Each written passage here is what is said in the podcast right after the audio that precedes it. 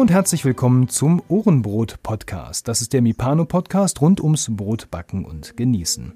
Hier erfährst du alles, was du wissen solltest, um ein gutes, gesundes und leckeres Brot selbst zu Hause backen zu können. Wir haben für dich Informationen, Tipps und auch Hintergründe. Und wenn ich wir sage, dann bin ich natürlich nicht alleine, sondern die liebe Milena ist natürlich auch wieder da. Hallo Milena. Hallo Wolfgang. Heute haben wir uns ja noch mal was vorgenommen. Und zwar wollen wir das Thema Hefewasser abschließen. Und ähm, du hast ganz, ganz viel mitgebracht für uns heute, damit wir auch wirklich jetzt sagen können, hinter Hefewasser, das Thema habe ich so richtig gut drauf. Das hoffe ich, dass das äh, das Ergebnis ist von unseren Folgen, die wir gemacht haben. Genau, wir haben beim letzten Mal ja schon darüber gesprochen, wie jetzt so ein ähm, Hefewasser bei so zwei Beispielrezepten einzusetzen ist. Da hatten wir ja einmal das Sonntagsbrot, was dann sonntags morgens frisch auf dem Tisch steht und natürlich die Brötchen auch dazu. Ähm, und ich glaube, das wird der ein oder andere oder die ein oder andere schon nachgebacken haben. Bevor wir zu dem Thema aber Hefewasser gleich kommen, möchte ich noch mal ein bisschen was Altes Neues mit einfließen lassen. Also in den alten Ohrenbrotfolgen hatten wir das ja auch schon. Und wir merken jetzt, dass das wieder anzieht, nämlich das Thema Rückmeldungen von den Hörerinnen und Hörern da draußen. Und wir bekommen zu einigen Themen wirklich sehr viel Post, sehr viele Rückmeldungen. Vielen Dank dafür. Schreibt bitte gerne eure Fragen, eure Anmerkungen, eure Themenwünsche, was auch immer ihr habt, was wir hier irgendwie berücksichtigen sollen, einfach per E-Mail an post.ohrenbrot.de. Dann kommt das alles bei uns in den Topf rein und wir gucken dann eben, was wir daraus machen können. So, und da haben wir vor einiger Zeit eine E-Mail bekommen von der Sandra. Die Sandra hat sich mit dem Thema ähm, Sauerteig nochmal beschäftigt, beziehungsweise sie hat es versucht und irgendwie gelingt es ihr nicht. Sie möchte nochmal ein paar Informationen zum Thema Sauerteig und zwar nicht, wie man damit backt und auch nicht, wie man ihn ansetzt, sondern ums Thema Füttern soll es gehen. Denn sie sagt, und ich zitiere hier aus ihrer Mail, es ist ein Wunder, dass mein Hund noch lebt, denn bis jetzt hat es noch kein Sauerteig bei mir geschafft. Ich töte sie alle. Ja, und das wollen wir natürlich nicht, denn auch die Sauerteige sind natürlich Lebewesen, denen man ähm, ja gut äh, zutun sollte. Und sie fragt zum Beispiel, in welchem Gefäß la lagert man den Sauerteig denn am besten? Wie füttere ich ihn, wenn ich mal drei Wochen kein Brot mit Sauerteig backe? Und so weiter. Milena, haben wir da ein paar Tipps für die Sandra vielleicht? Auf jeden Fall. Also zum einen, ähm, wenn man einen sehr jungen Sauerteig hat, dann kann man ihn natürlich nicht sofort äh, einfach drei Wochen im Kühlschrank lagern, ohne ihn zu beachten. Also das Wichtigste ist, äh, natürlich sauber zu arbeiten, denn so ähm, zieht ihr euch sonst äh, die Keime rein und ähm, verunreinigt den Sauerteig. Also am besten immer, wenn ihr neu füttert, ein neues Glas benutzen ähm, gerade am Anfang ist das sehr wichtig, da der Sauerteig noch nicht so eine stabile Mikroorganismen haben, so eine stabile Kultur ist, dass die sich dagegen wehren können. Ähm, also am besten auch immer Glas benutzen ähm, Marmeladenglas oder ein Wegglas eignet sich besonders gut. Es sollten hohe Gefäße sein, keine Schalen, keine Schüsseln. Der Hintergrund ist der, man kann am besten beobachten, wie viel tut sich im Sauerteig, wenn man wirklich gucken kann, was unten im Glas passiert, wie weit hebt er sich hoch. Das kann man alles am besten in so Gläsern beobachten und es lagert sich so am besten auch im Kühlschrank. Er sollte luftdicht abgedeckt sein mit einem Deckel äh, oder mit einer Frischhaltefolie oder so einer Duschhaube obendrauf so dass dann da auch äh, keine Fremdstoffe aus dem Kühlschrank da äh, schwirrt ja auch so einiges rum an Bakterien und auch an möglicherweise Schimmelpilzen. Und wenn da mal einfach eine schimmelige Tomate rumfliegt, die äh, ja kann eben sein, dass das dann sich dann auch überträgt aufs Glas. So, das ist der eine Punkt. Und der zweite, wenn ich in, in drei Wochen mal nicht beachte, gerade am Anfang, dann ist er einfach hin. Also gerade am Anfang ist es wichtig, ihn regelmäßig mehrmals die Woche, zwei, dreimal die Woche also zweimal mindestens würde ich sagen, äh, zu füttern. Und erst nach ein paar Wochen, Monaten äh, hat er so eine stabile Kultur, dass er auch mal drei Wochen dann am Stück aushält, ohne gefüttert zu werden. Also da würde ich empfehlen, einfach wirklich ein, ein größeres Augenmerk dann gerade am Anfang auf den Sauerteig zu legen.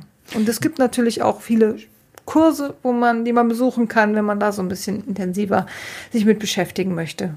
Ich habe das ja auch schon mit, mit Lutz Geisler besprochen zum Thema Sauerteig und da waren wir uns ja einig, man sollte gerade am Anfang eher mit Roggenmehl arbeiten als mit Weizenmehl, weil Roggensauerteig oder das Roggenmehl generell dankbarer ist bei dem mhm. Thema Pflege und Umgang und auch mal genau. Äh, vielleicht vergessen.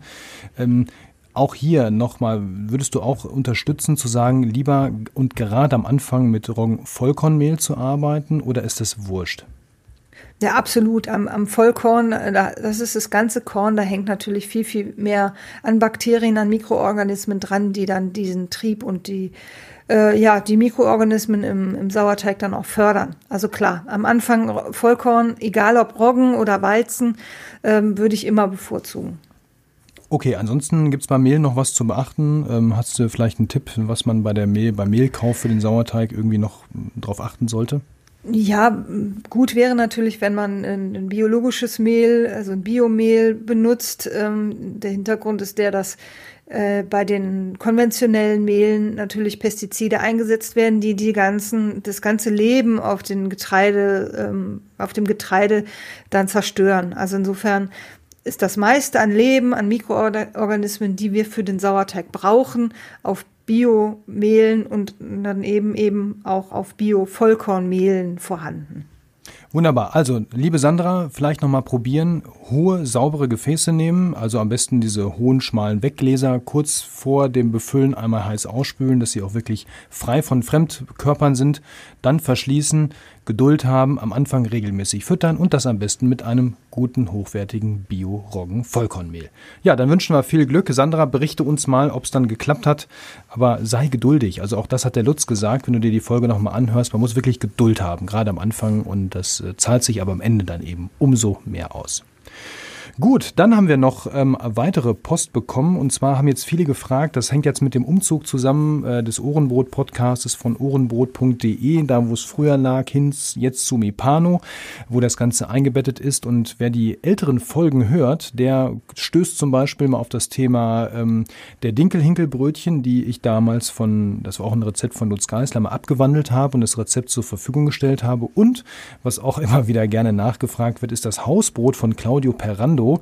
Ähm, wo gibt's das jetzt? Ja, das gab es auf der alten Seite dann zum Runterladen und das ist jetzt auf der neuen nicht mehr drauf. Doch ist es jetzt wieder. Wir haben einfach nicht dran gedacht, das mit rüberzunehmen, weil die Folgen, die sind ja, keine Ahnung, die sind ja schon fast ein Jahr her.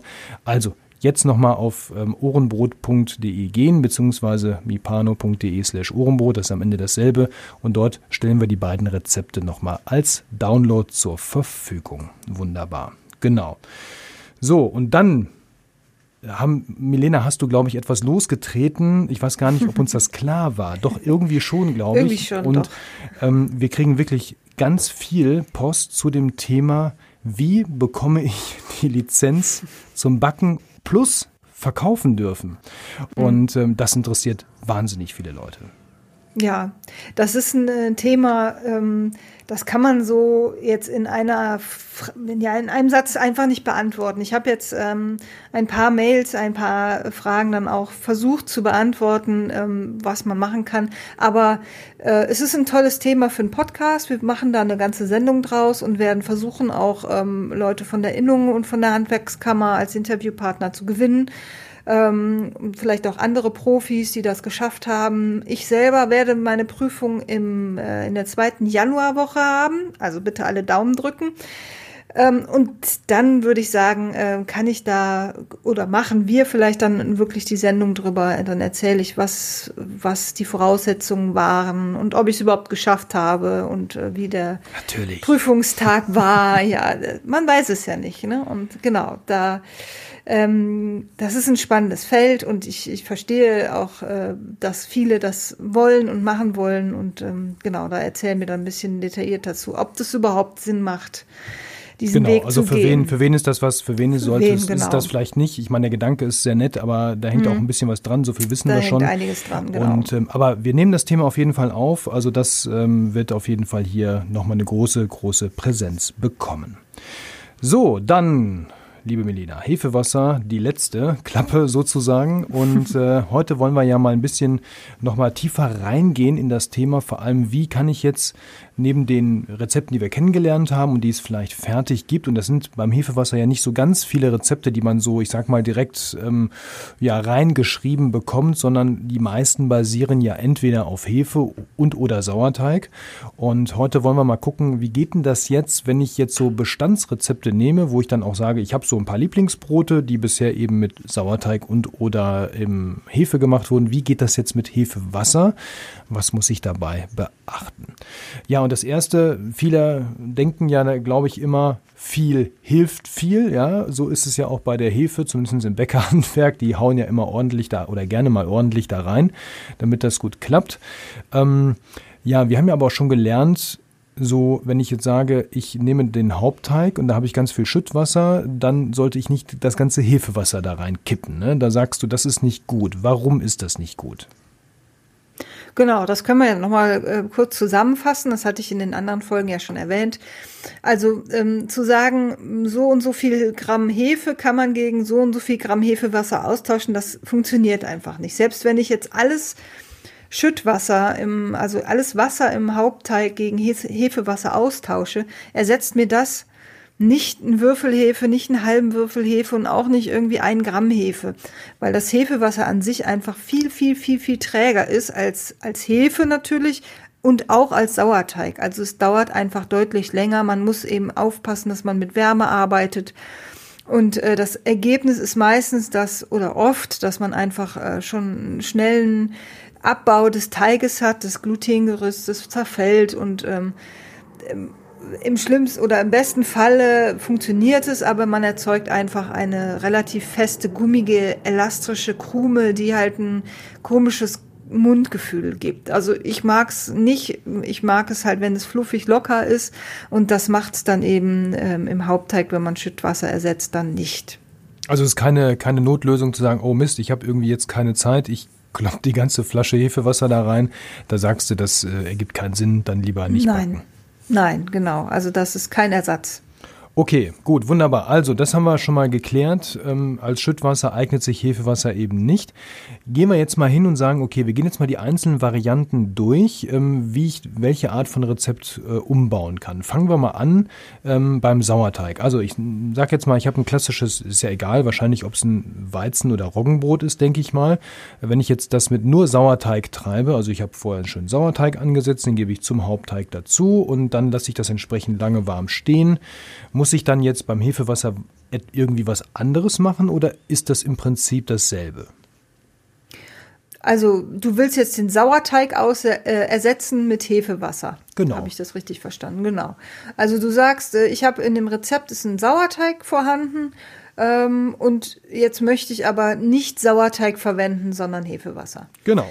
Dann lässt du einfach das Anstellgut weg und ersetzt das Wasser mit Hefewasser. Und dann hast du schon den, ähm, im Grunde den Hefewasservorteig, den Ansatz genau richtig berechnet. Da geht's ja immer so ein bisschen auch um die Bäckerprozente, wie viel setze ich jetzt äh, an, an Sauerteig, an Hefewasser ein, damit das im, im Hauptteig funktioniert.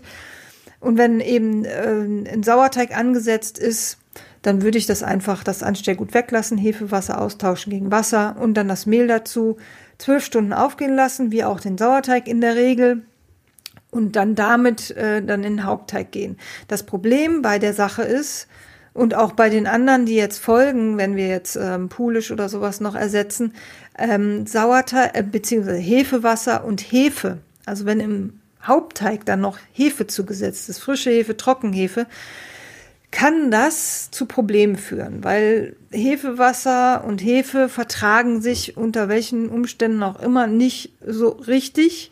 Also es kann passieren, dass euch dann der Teig zerfällt und ihr einfach kein gescheites Brot mehr formen könnt. Im schlimmsten Fall müsst ihr es dann in eine Kastenform packen. Ähm, dort geht's dann zwar auf, aber es gibt dann auch so eine glasige Krume. Also nicht zu empfehlen, das auszuprobieren, das wäre zu schade um Zeit und um Zutaten. Also nicht zu empfehlen, dann Hefe im Hauptteig noch mit zu verwenden. Also ganz wichtig, wenn ich jetzt so ein, es gibt ja viele, gerade auch so Einsteigerrezepte, wo die ersten Sauerteigrezepte noch mit Hefe im Hauptteig zugesetzt werden. Da sind dann so vier Gramm oder so drin bei so einem normalen Brot oder sechs Gramm manchmal auch. Da sagst du dann auf jeden Fall dort die Hefe weglassen. Alles andere kann bleiben im Prinzip, aber die Hefe dort rauslassen. Das würde ich empfehlen, genau. Also man kann es probieren. Wie gesagt, es ist äh, nicht ohne Risiko. Und ähm, was man auch auf jeden Fall beachten sollte, es dauert natürlich wesentlich länger. Als, mhm. als jetzt auch mit einem Sauerteig. Und je nachdem, es gibt ja auch Rezepte, wo dann der Sauerteig mehr oder weniger eigentlich nur so als Aroma mit dabei ist dann sind das, äh, ist das so wenig, das kann man vielleicht am Anfang als Anfänger auch nicht so richtig einschätzen. Habe ich da jetzt 30 Prozent Sauerteig beziehungsweise Hefewasservorteig dann drin, dann geht das natürlich schneller, als wenn ich jetzt nur fünf oder zehn Prozent drin habe.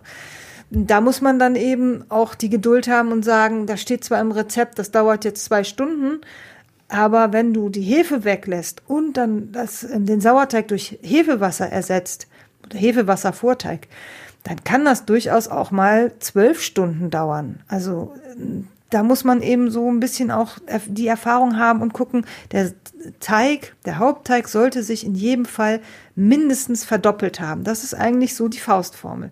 Und da zählt nicht die Zeit, da zählen nicht sechs, zwölf, 24 Stunden, sondern der muss sich verdoppelt haben. Und wenn er es nicht getan hat, dann müsste er einfach weiter warten.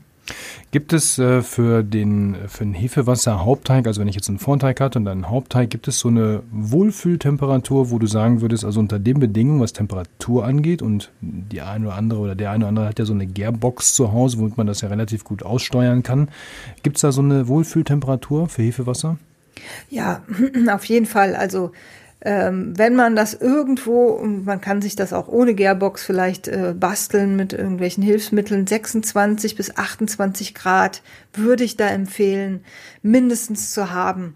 Also es sollte nicht wärmer als 30 sein, da ist dann schon so die Grenze, wo es dann auch so ein, zu einem komischen Geschmack kommt. Also das habe ich zumindest beobachtet, dass dann irgendwie die, der, der Alkohol oder irgendwas kippt, äh, dass es dann sehr stark nach Hefewasser schmeckt. Das möchte ich eigentlich nicht. Ich möchte eigentlich möglichst dass es ähm, ein schönes Aroma hat natürlich, aber eben nicht irgendwas vorschmeckt. Und da ist 26 bis 28 die empfohlene Temperatur. Wunderbar. Also im Prinzip ja auch wie beim Sauerteig, der mag es da ja auch ganz gerne, ne? so in dem Bereich. Ähm, ja. So von daher, das kann man im Prinzip dann gleich ziehen. Okay, jetzt gibt es ja noch andere Vorteigarten. Es gibt es ja noch neben dem Sauerteig so eine kleine Schwester, sage ich immer, äh, Levito Madre. Das ist ja im mhm. Prinzip nicht viel anders, nur ein bisschen fester. So, ne? Also da ist ja weniger Wasser genau. drin, der wird fester geführt, ähm, hat dadurch auch ansonsten noch ein paar andere Eigenschaften. Wie sieht's da aus? Wenn ich jetzt so ein Levito Madre Rezept habe, das ist ja, war ja auch eine Zeit lang der Hype schlechthin, ähm, und ich möchte das jetzt gegen Hefewasser austauschen. Ist das jetzt auch dasselbe wie beim Sauerteig? Das ist im Grunde genau das Gleiche, nur ein bisschen komplizierter zu rechnen, weil Levito Madre besteht ja eben aus den drei Komponenten Lievitomato, Wasser und Mehl und hat halt so ein bestimmtes Verhältnis. Also ähm, die Komponente Lievitomato, Wasser und Mehl rechnen wir zusammen und sagen, diese Summe teilen wir dann durch drei.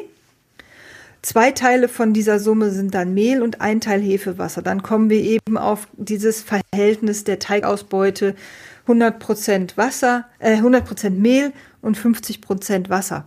Also es ist ein bisschen Rechenarbeit. Ne? Also wenn man zum Beispiel, ich kann ja mal ein Beispiel nennen. Ich habe jetzt ein Rezept, das sieht vor, ich äh, brauche 250 Gramm Lieve Tomate. 250 Gramm Lieve Tomate bestehen dann aus 100 Gramm Lieve Tomate, 100 Gramm Mehl und 50 Gramm Wasser. Hm? Und wenn ich diese Summe, diese 250 Gramm jetzt durch drei teile, sind wir ungefähr bei 383 Gramm. Zwei Teile Mehl wären 83 mal zwei, wären wir dann bei 166 Gramm Mehl und einem Teil, also 83 Gramm Hefewasser.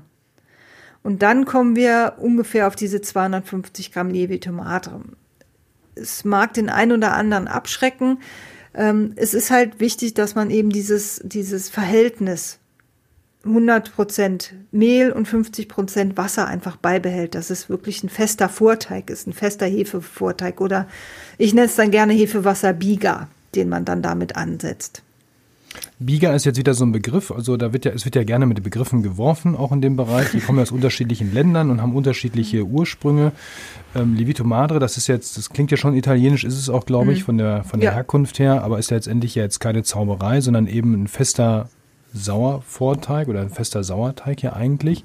Fester ähm, Weizensauer, genau. Ja, genau, da kommt er ja her. Also mit Roggen macht man das ja nicht, sondern man macht das nur ausschließlich mit nee. Weizen oder Dinkel. Mhm. Ne? Ähm, Bieger, was ist jetzt der Unterschied zum Bieger? Ähm, nur um das nochmal klar zu machen.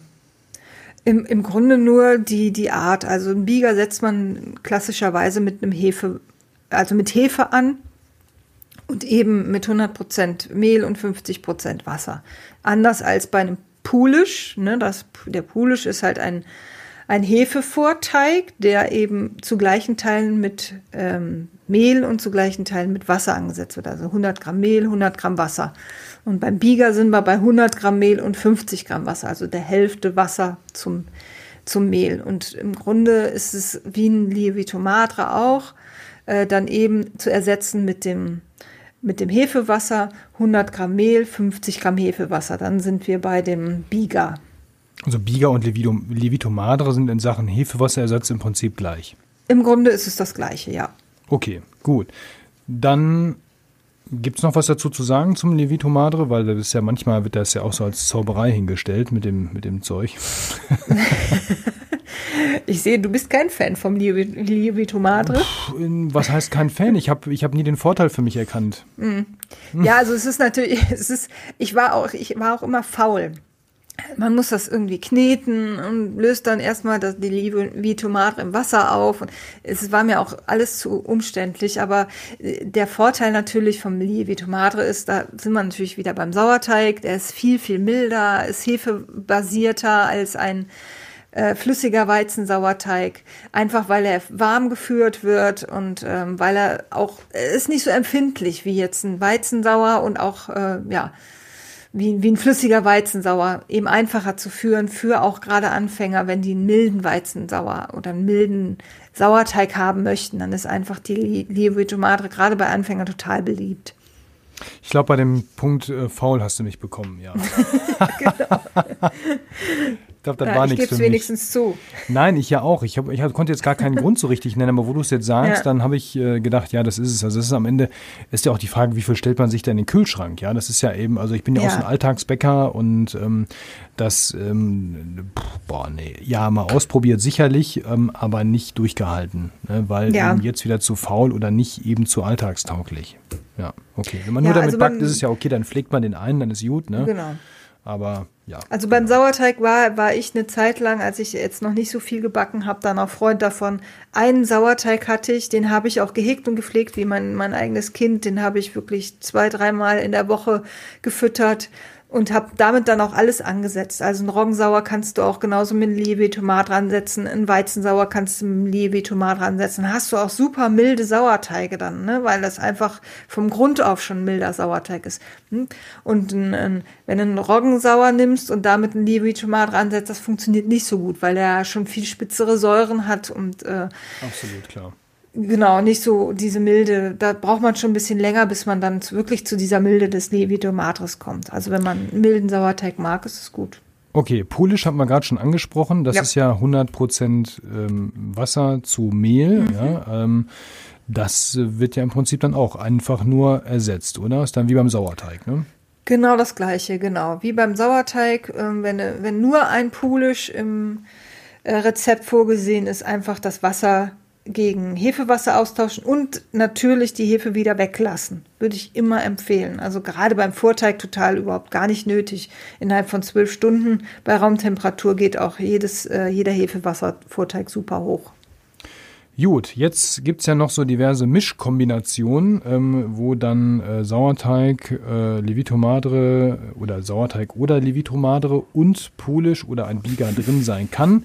Das kommt jetzt nicht ganz so häufig vor, aber so verrückte Geschichten gibt es ja auch. Ähm, das sind manchmal mhm. auch so Resteverwertungsrezepte, so Auffrischbrote und so ein Kram ähm, ja, Auffrischbrot brauche ich ja dann eigentlich nicht mehr, wenn ich so ein Hefewasser habe, weil das ist ja vom Auffrischen her sowieso sehr unkompliziert. Ähm, haben wir ja schon besprochen. Da fällt ja kein Mehlrest an in dem Sinne. Ne? Ähm, Jetzt die Frage, gibt es, also wenn ich so ein komisches Mischmaschrezept habe, wie ist es da? Bleibt es dann bei den Einzelkomponenten und ich muss das entsprechend beherzigen oder gibt es da nochmal on top was zu beachten?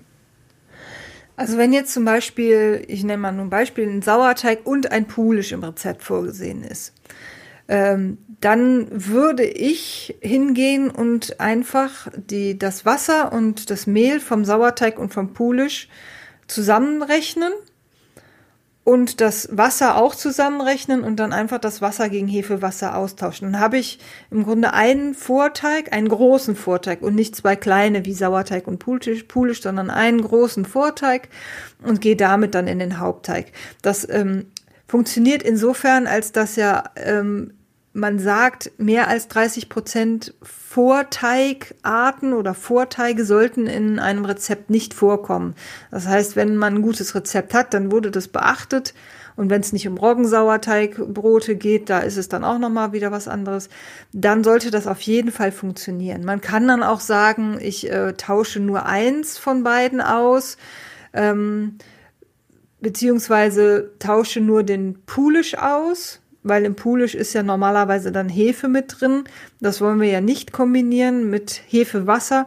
Deswegen setzen wir dann den Pulisch mit Hefewasser an und den Sauerteig mit Sauerteig. Also das funktioniert. Sauerteig und Hefewasser funktionieren super zusammen. Kann man genauso nutzen. Das heißt, wenn ich einen Sauerteig und einen Pulisch im Rezept habe, lasse ich den Sauerteig, wenn ich einen guten Sauerteig habe, und mache einen Pulisch aus dem Hefewasser. Und nutze natürlich im Hauptteig dann auch wieder keine Hefe. Aber das funktioniert genauso gut. Okay, das war jetzt so der Gang durch alle möglichen Sauerteig und ähm, ich sag mal Schwester- und Brüdersorten, die es da so gibt. Ähm, vielleicht war das jetzt für den einen oder anderen ein bisschen verwirrend. Das ist natürlich auch kompliziert, gar keine Frage. Einfach nochmal hören und vielleicht einen Zettel und einen Stift mitnehmen ähm, und dann nochmal irgendwie nochmal das Ganze so mit durchdenken. Ich glaube aber, dann wird es am Ende klar. Wie gesagt, ähm, ja, dass die die Sauerteige ja im Prinzip ähm, so zu ersetzen sind. Alles andere kann ich kombinieren, außer Hefe. Das ist ein No-Go. Und dann im, eben entsprechend das Ganze, ähm, ja, oder zusammenziehen und sagen, ich mache einen großen Vorteig raus. Das geht ja auch, genau. So, jetzt haben wir aber noch nicht darüber gesprochen, wenn ich nur ein Heferezept habe, wie geht denn dann das mit Hefewasser? Ja, das habe ich ja schon eingangs erklärt, dass man einfach nicht sagen kann, ich nehme x Gramm Hefe und äh, ersetze das mit x Gramm Hefewasser. Das funktioniert leider nicht. Da kann ich überhaupt gar keine Formel ähm, weitergeben. Dann wird es nämlich kompliziert und dann muss man schon so ein bisschen Ahnung haben von wie viel Prozent äh, Vorteig setze ich ein, habe ich ja eben äh, erwähnt, dass maximal 30 Prozent Vorteig, Vorteig eingesetzt werden. Da gibt's dann aber auch wieder Unterschiede. Was ist, wenn ich zum Beispiel jetzt in eine Kühlschrankgare gehen möchte? Wenn ich in der Stückgare, in der Stockgare, wenn ich äh, geknetet habe, dann direkt in den Kühlschrank gehen möchte, dann muss man so ein bisschen überlegen, dann kann man auch nur mit 10% Sauerteig, äh, Hefewasser, Vorteig reingehen, so rum. Ähm, oder eben mit 20 und eben maximal 30. Aber ähm, man muss eben so ein bisschen wissen, wie lange dauert das denn dann, wenn ich 10, 20, 30 Prozent und natürlich, wie rechne ich das denn überhaupt? Mhm. Wovon, wovon 30 Prozent? 30 Prozent von der Gesamtmehlmenge da sind wir aber dann auch schon im Bereich, wo es so um, ums Thema Rezeptentwicklung geht. Also das ist dann schon äh, so, dass man da ein bisschen eben über diese Bäckerprozente Bescheid wissen sollte. Äh, da würde ich dann empfehlen, einfach auf andere und auf ähm, erprobte Rezepte auszuweichen, auf Rezepte, wo eben Sauerteigpulisch vorhanden sind, auf Rezepte, wo ein Hefewasser auch benutzt wird. Und da gibt es ja auf www.mipano.de der Rezeptsuchmaschine jede Menge Rezepte, die man da dann auch finden kann. Ähm, also da äh, bleibt eigentlich kein Wunsch offen. Denn wenn man sich so auf ein Rezept versteift, dann okay, dann und, und Bock drauf hat, dann muss man sich halt wirklich ähm, eingehend mit den Rezepten und den Prozenten beschäftigen. Also vielleicht mal als kleines Beispiel, weil ich habe es heute durchgebacken, zufällig. Ähm, und das waren die Käsebrötchen, die der liebe Björn als Brotdoc mal in so einem Bokazin veröffentlicht hat. Ich weiß gar nicht, ob das Rezept auch öffentlich zu haben ist. Auf jeden Fall ist es ein ähm, direkt Hefe geführtes helles Brötchen. Es, der Teig geht normalerweise auch für zwölf Stunden in den Kühlschrank, so zur Aromagare und so weiter. Das habe ich in der Regel nicht gemacht. Ich habe das dann direkt geführt. Ähm, Thema Bequemlichkeit wieder.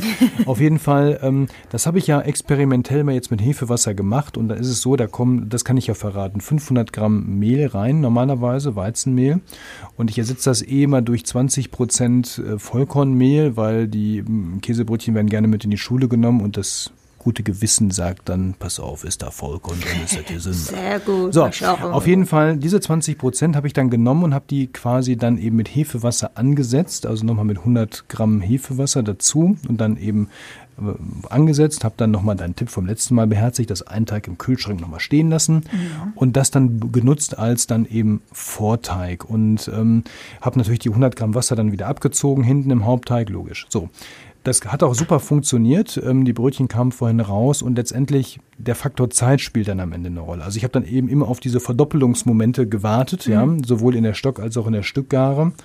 Und ähm, aber ich habe keine Ahnung mehr, wie lange es jetzt wirklich gedauert hat. Und das ist, glaube ich, auch der Punkt. Da gibt es dann gar keine Zeitempfehlung mehr, sondern kommt es eben genau auf diese Verdoppelungsmomente an. Genau, das habe ich ja anfangs auch gesagt.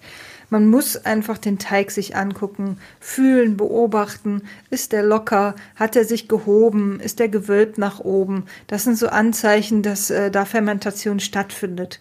Und äh, auf eine Uhr darf man da niemals schauen. Das habe ich mir auch mittlerweile abgewöhnt. Ich gucke mir immer den Teig an und fühlen und vielleicht so ein bisschen vorsichtig falten. Dann äh, spürt man auch schon, wie weit ist der jetzt eigentlich. Genau, das habe ich auch gemacht zwischendurch. Ne? Und dann war, merkt man genau, wie du sagst, so ein bisschen es ist dann ja wie ein Sauerteig, fühlt er sich an. Ne? So vom genau. Teiggefühl her hinterher auch. Genau. Also ausprobieren auf jeden Fall. Ähm, das hier mal versuchen zu ersetzen. Fangt mit einfachen Sauerteigrezepten an. Ich glaube, da geht es am einfachsten mit. Ähm, und dann einfach mal so ein bisschen hocharbeiten. Und beim Thema, ähm, wie mache ich jetzt so das mit Hefe? Das ist ja eigentlich bekloppt. Ne? Wir haben Hefe, Wasser und Hefe und das ist am kompliziertesten, das zu ersetzen. Mhm ich glaube, das Thema Rezeptentwicklung, das werden wir nochmal in Zukunft auch hier besprechen. Wie kann ich mir so ein eigenes Brot quasi kreieren, so ein eigenes Rezept? Äh, was sind da so die Parameter? Worauf muss ich achten? Das ist ja wieder auch wieder ein weites Feld. Ich glaube, das werden wir auch in Zukunft mal angehen. Dann haben wir das Jahr 2021 thematisch schon voll. Ja, das zum Thema Hefewasser. Ich glaube, das ähm, war jetzt ein sehr schöner ähm, dreiteiliger Abriss hier um das Thema. Man merkt, es ist gar nicht so schwer, aber es kann natürlich auch schon mal kompliziert werden in den Details. Da muss man so ein bisschen Erfahrung sammeln und darauf achten. Aber es ist auf jeden Fall mal ähm, empfehlenswert und es lohnt sich auch, das mal auszuprobieren. Das auf jeden Fall. Auf jeden Fall. Wunderbar. Liebe Melina, vielen Dank für deinen fachlichen und ähm, ja auch wirklich erfahrenen Rat hier. Du bist ja schon lange mit dem Thema auch äh, unterwegs und ich glaube, das hat dem einen oder anderen oder der einen oder anderen auch nochmal hier die Augen geöffnet und hoffentlich Mut gemacht, da jetzt mal ranzugehen. Das hoffe ich und ich freue mich auch immer über Feedback, wenn ihr irgendwas gebacken habt, wenn du was gebacken hast und noch Fragen hast, dann freue ich mich immer, wenn ich von äh, dir hören kann. Genau, einfach entweder bei Facebook in die Gruppe kommen, ja, wenn du eh noch nicht da bist, dann einfach da rein zu Mipano. Ähm, oder wer keinen Bock auf Social Media hat, dann einfach eine E-Mail schreiben, mal ein Foto dranhängen und sagen, hier, guck mal, habe ich gemacht, vielen Dank oder sowas. Oder hier hat nicht geklappt, woran könnte es liegen? Genau. Dann können wir das ja auch mal auf jeden das Fall hier machen. Würde dann geben wir Feedback. Super. Super. dann sage ich ähm, bis zum nächsten Mal. Nächstes Mal ähm, ja, gehen wir mal ein bisschen auf das Thema Zutaten nochmal ein, aber nicht nur klassisch Mehl, sondern gucken mal so ein bisschen an den Rand des Teiges, was da noch zutatenmäßig los ist. Und ähm, da geht es unter anderem um Malze, um Zucker und um ganz viele andere Gewürze. Also, wieder dabei sein in 14 Tagen. Vielen Dank, Melina, für heute. Bis zum nächsten Mal. Macht's gut. Ciao. Gerne. Tschüss.